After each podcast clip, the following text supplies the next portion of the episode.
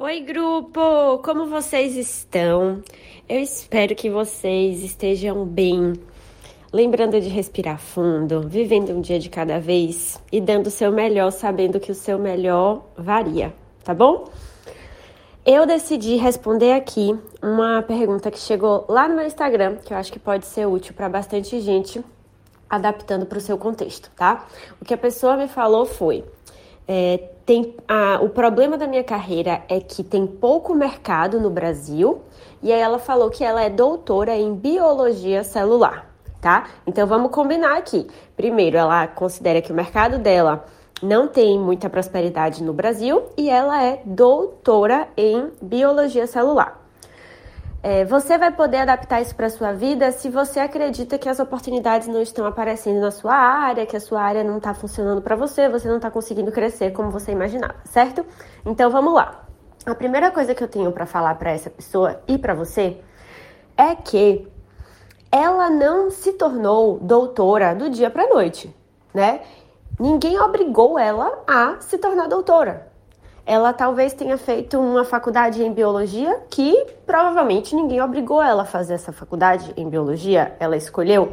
Depois ela talvez fez uma iniciação científica e aí ela aplicou para o mestrado. Ninguém foi lá na casa dela e obrigou ela a fazer mestrado. Ela deve ter passado por um processo seletivo, ela deve ter torcido para passar naquele mestrado. E ela passou naquele mestrado em biologia celular. E aí, depois do mestrado, o que, é que ela fez? Ela aplicou para o doutorado. Não foi verdade? E aí, hoje, depois de todos esses anos de dedicação, ela é doutora em biologia celular.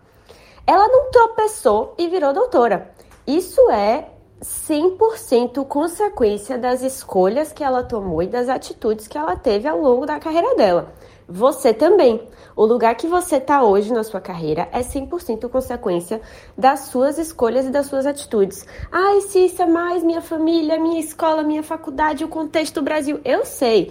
O contexto está aí para todo mundo, então a gente às vezes precisa excluir o contexto da nossa análise e focar no que está no nosso controle tá bom? Então ela se tornou doutora em biologia celular de acordo com as escolhas e atitudes que ela tomou na vida dela. Enquanto ela não se responsabilizar por isso, não vai funcionar. E por que, que eu tô falando isso? É, se ela sabe que o mercado não é próspero e se isso é um problema para ela, se ela não queria conviver com esse mercado mais desafiador, se ela não queria passar por isso de encontrar oportunidades no mercado mais competitivo, ela não deveria ter feito as escolhas que ela fez. Ela deveria ter pensado nisso antes. É basicamente isso que eu tô aqui dizendo. Ai, Cícia, mas não adianta olhar para trás, o que passou, passou. Eu sei, mas se a gente não olhar para trás, a gente não aprende.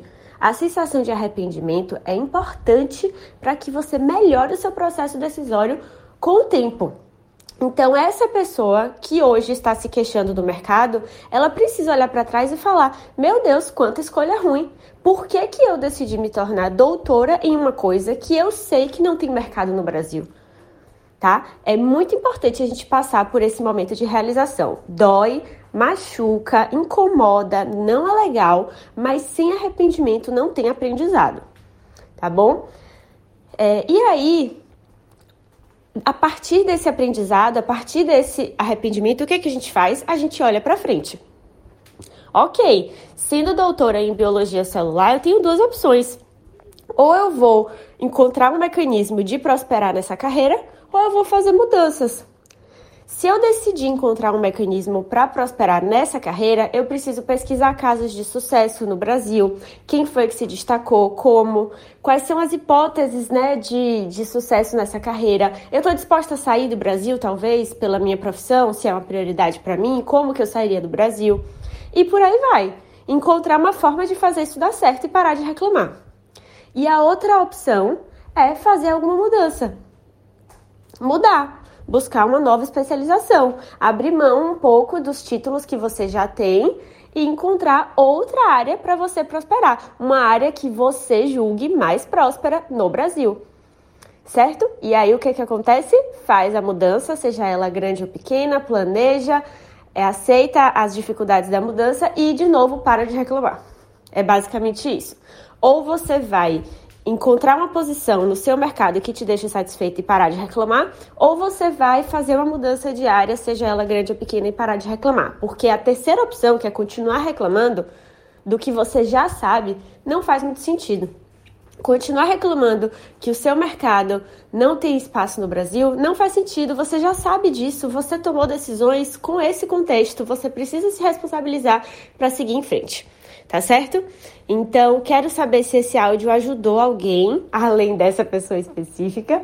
É, se você conseguiu aplicar para sua vida, por favor, me manda uma mensagem. Combinado? Um beijo e até mais!